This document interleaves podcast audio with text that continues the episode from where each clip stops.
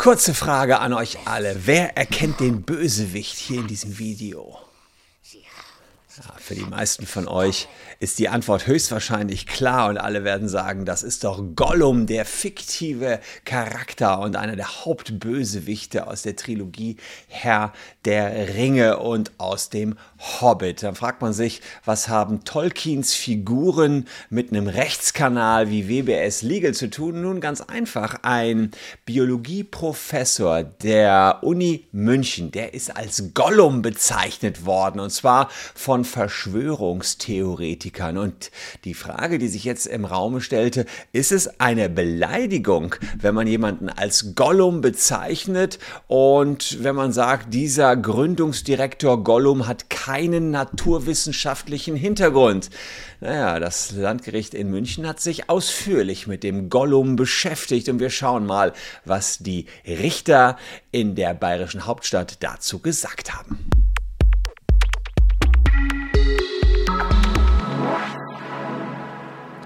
Hallo, ich bin Christian Solmecke, Rechtsanwalt und Partner bei WBS Legal in Köln. Und wenn ihr Bock auf Recht habt, abonniert gern diesen Kanal. 65% der Zuschauer haben das noch nicht getan, deswegen jetzt mal an die eigene Nase packen und euch überlegen, habe ich den Solmecke eigentlich schon abonniert? Falls nicht, lohnt sich ein Abo, kann ich euch versprechen. Ja, Gollum ist jetzt nicht gerade äußerlich der vorteilhaftste Vergleichspartner und insofern kann man sich schon vorstellen, dass man nicht unbedingt mit ihm verglichen werden will. Und für einen gerichtlichen Unterlassungsanspruch, um den es hier aber geht, war entscheidend, ob Persönlichkeitsrechte verletzt werden, wenn man jemanden mit Gollum vergleicht. Persönlichkeitsrecht, wissen die treuen Abonnenten dieses Kanals hier, äh, kommt aus dem Grundrechten, Artikel 1, Artikel 2 der Grundrechte, unter anderem aus dem ähm, Menschenwürde Artikel und insofern kann man sagen, jeder hat ein, das Recht ja, auf Selbstdarstellung. Jeder kann sagen, wie wird man selber dargestellt. Aber das Recht wird auch teilweise eingeschränkt äh, auf aufgrund des Rechts auf freie Meinungsäußerung anderer. Das heißt, das ist immer so ein Abwägen der Grundrechte gegeneinander. Was aber auch klar ist, keiner darf irgendwelche unwahren Tatsachen behaupten. Und im Kern ging es darum, dass man sich die Frage stellen musste, wenn ein Biologieprofessor der Uni München als Gollum bezeichnet wird, ist das dann eine, ein 185 Strafgesetzbuch, also eine Beleidigung. Beleidigung, mh, mm, ja, das ist sozusagen eine Missachtung der Person. Also erstmal erscheint das hier eindeutig. Ursprünglich handelte es sich bei Gollum um eine freundliche Romanfigur Smeagol und ähm, durch den Mord an seinem Vetter ist er an den Ring der Macht gelangt ähm, und der Ring veränderte das Wesen. Er wurde misstrauisch, heimtückisch, lebte isoliert, lebte in einem unterirdischen Höhlensystem und äh, dann brabbelte der noch so komisch, Gluckslaute und deswegen gab es diesen Spottnamen Gollum. Das heißt, so viel musste das Gericht erstmal rausarbeiten, woher kommt Gollum und es ist eher so ein Spottname und der Ring verdirbt seine Seele, auch sein Körper sich verändert, er hat eine recht abstoßende, wie er gerade gesehen hat,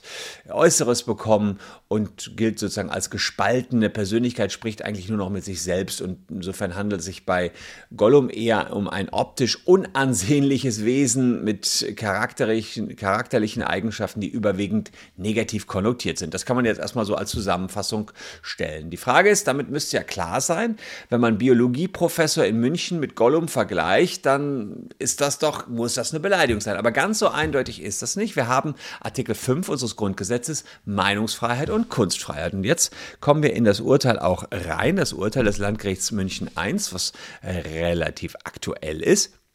Und ähm, die haben im November beschlossen, ja, das, ist, äh, das kann ich hier schon vorweg sagen, dass es untersagt wird, der Gründungsdirektor, also der Biologieprofessor, hat keinerlei naturwissenschaftlichen Hintergrund, wenn dies wie nachfolgend geschieht, äh, da, äh, dargestellt geschieht. Also so war quasi der Flyer, der rumgegangen ist, in dem die äh, Verschwörungstheoretiker den Biologieprofessor mit Gollum bezeichnet haben. So, und ähm, hier wird das also ganz genau ähm, geäußert. Der Antragsteller ist Professor der Ludwig-Maximilians-Universität in München und Inhaber des Lehrstuhls der biologischen Fakultät, Gründungsdirektor, so und so. Und äh, das ist sozusagen hier äh, im Detail alles ausgeführt, wie es dazu kam. Und auf Seite 3 sieht man die Argumentation der Verschwörungstheoretiker.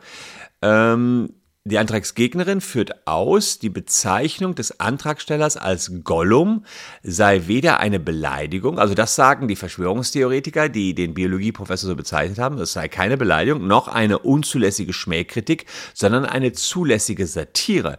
Die Vermutung des Antragstellers, dass sich die Bezeichnung, also Antragsteller ist der Professor, dass sich die Bezeichnung Gollum auf seine irische Aussprache oder sein Aussehen beziehe, ähm, sei falsch. Vielmehr beziehe sich der Ausdruck Gollum auf den sogenannten Gollum-Effekt, der durch eine wissenschaftliche Debatte geprägt sei. Im Hinblick auf den fehlenden naturwissenschaftlichen Hintergrund sei die Aussage nicht wörtlich zu verstehen, sondern als Satire einer in der Öffentlichkeit stehenden Person zu sehen. Der gegenständliche Flyer stelle ein Gesamtkunstwerk und kreativen Protest gegen das Projekt, hat der Biologieprofessor offenbar irgendein Projekt gemacht hat, so und so da. Die Antragsgeberin sei keine Störerin, durch das Verteilen der Flyer habe sie sich die angegriffene Äußerung auch nicht zu eigen gemacht. Also, die sagen hier ganz klar, ähm, was soll das? Wir wollten nur abstellen auf den Gollum-Effekt. Und den Gollum-Effekt, den will ich euch gleich mal erläutern, ob man wirklich einen Biologieprofessor so auf diesen Gollum-Effekt ja, reduzieren kann oder ob das nur wieder mal eine Finte der Anwälte der Verschwörungstheoretiker ist. Apropos Finte, keine Finte ist es, wenn ihr mal eben auscheckt, ob ihr vom Facebook-Datenleck betroffen seid. Unten in der Caption könnt ihr es tun oder eben den QR-Code abfotografieren. Wir versuchen für jeden Betroffenen 1000 Euro rauszuholen von Facebook. Checkt's aus. Unten in der Caption ist der Link. Das dauert fünf Sekunden, ganz versprochen. Und ihr wisst, ob ihr betroffen seid und einen Anspruch habt oder eben nicht. Ja, was ist dieser Gollum-Effekt, auf den die abstellen? Der Gollum-Effekt Ah, da geht es darum, dass man ähm, die Erwartungen einer Autoritätsperson, also eines Professors beispielsweise, erfüllen möchte. Das heißt, ein, ein Professor beeinflusst seine Schüler und die ja, formen sich dann so, wie der Professor das möchte. Ganz vereinfacht, das ist dieser Gollum-Effekt. Ja, und ähm, da kann man natürlich sagen, ja, hier, der beeinflusst seine Schüler und die folgen dem Professor. So war jetzt die Argumentation, das dürfen wir doch sagen, ist doch freie Meinungsäußerung, wenn wir den als Gollum bezeichnen. Und insgesamt ist das ein kreativer Prozess, ein Gesamtkunstwerk. Hier jetzt die Entscheidung des Landgerichts Münchens I. Sie sagen, der zulässige Antrag auf Erlass einer einstweiligen Verfügung ist begründet. Das heißt, der Professor bekommt Recht. Und äh, Sie sagen natürlich auch, in einer Begründung, warum sie der Überzeugung sind, dass das nicht gesagt werden darf. Auf Seite 5 äh, sagen sie, die zutreffende Einstufung der Äußerung als Wertung oder Tatsache setzt, also hier gehen sie darauf, ob das Ganze eine Meinungsäußerung ist. Sie sagen, am Endeffekt kommen sie dazu, ja, das war schon eine Meinungsäußerung. Die haben im, in, im größeren Sinne da ihre Meinung geäußert. Ähm, aber äh, sie sagen auch, ein unvoreingenommener und verständiger Empfänger, also Rezipient des Flyers, versteht die Äußerung zunächst dahingehend, dass der Antragsteller, also der Professor, keine naturwissenschaftliche Bildung aufweisen könne und deshalb als Gründungsdirektor fachfremd sei oder fachfern sei. Vor diesem Hintergrund versteht ein unvoreingenommener Leser den Namenszusatz Gollum in der Folge gerade nicht als Referenz zu einer naturwissenschaftlich geführten Debatte eines Gollum-Effekts. Also die sagen, weil noch zusätzlich da was stand von fachfremd, kann man nicht sagen, der beeinflusst seine Schüler oder Studenten, sondern ähm, weil da eben noch weitere Informationen standen, hat das nichts für den Betrachter mit Gollum-Effekt zu tun, sondern man denkt nur an den Herr der Ringe und das bekannte Wesen Gollum.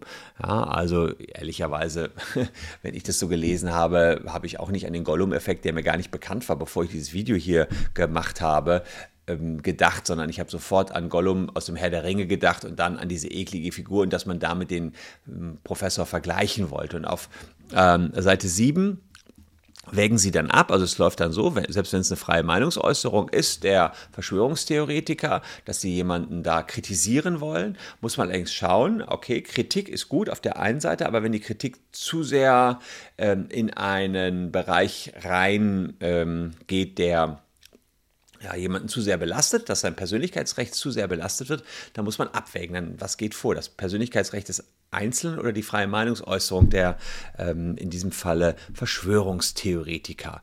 Und ähm, da wird eben gesagt, im Rahmen der Abwägung musste darüber äh, ja, musste sozusagen geschaut werden, ob der Begriff Gollum, anders als die Verschwörungstheoretiker das behaupten, ähm, nicht um ein positiv besetztes Wesen handelt, sondern dieses angesichts der von ihr vom Autor zugeschriebenen optischen charakterlichen Eigenschaften überwiegend negativ konnotiert ist. Ja, also die sagen noch weiterhin, naja, Gollum ist eben kein schöner Begriff, sondern eher negativ. Und man muss auch sagen, das Ganze hatte gar keinen Sachbezug. Also sie haben sich gar nicht in der Sache auseinandergesetzt mit dem Gollum-Effekt oder was, äh, was das jetzt insgesamt mit dem Gollum zu tun haben sollte. Die wollten ihn einfach nur dissen, wie man heutzutage so schön sagen würde.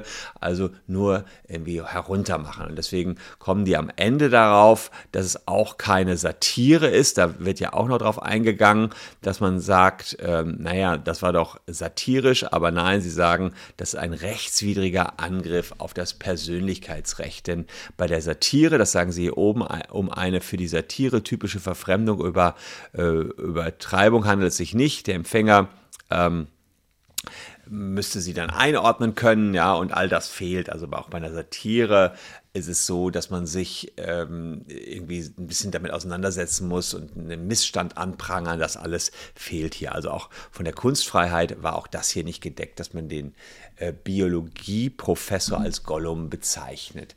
Das ist übrigens nicht der erste Gollum-Fall. Es gab noch einen Gollum-Fall, ähm, der deutlich bedeutender war, vielleicht, wenn man das so will. Hier ist jemand anderes als Gollum bezeichnet worden, den ihr vielleicht auch schon kennt. Das ist vor einigen Jahren passiert. Das war ähm, der türkische Präsident, damals war der noch Ministerpräsident, Recep Tayyip Erdogan. Und er ist verglichen worden, also verschiedenste Posen von ihm sind hier mit Gollum beziehungsweise Smeagol eben verglichen worden und der Fall hat äh, hohe Wellen geschlagen. Da hat sogar Peter Jackson, das ist der Regisseur aus Herr der Ringe, sich eingeschaltet und hat gesagt, naja, hier auf den Bildern, das ist nicht Gollum, deswegen ist es keine Beleidigung von Erdogan.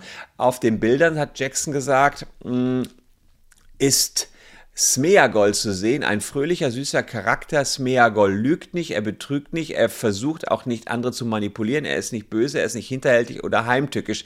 Diese Persönlichkeitszüge gehören alle zu Gollum, der niemals mit Smeagol verwechselt werden sollte. Das hat Peter Jackson gesagt, hat aber nichts geholfen. Für diesen Gollum-Vergleich gab es ein Urteil, ein Jahr und 15 Tage auf Bewährung wegen Präsidentenbeleidigung. Das ist damals so ausgeurteilt worden.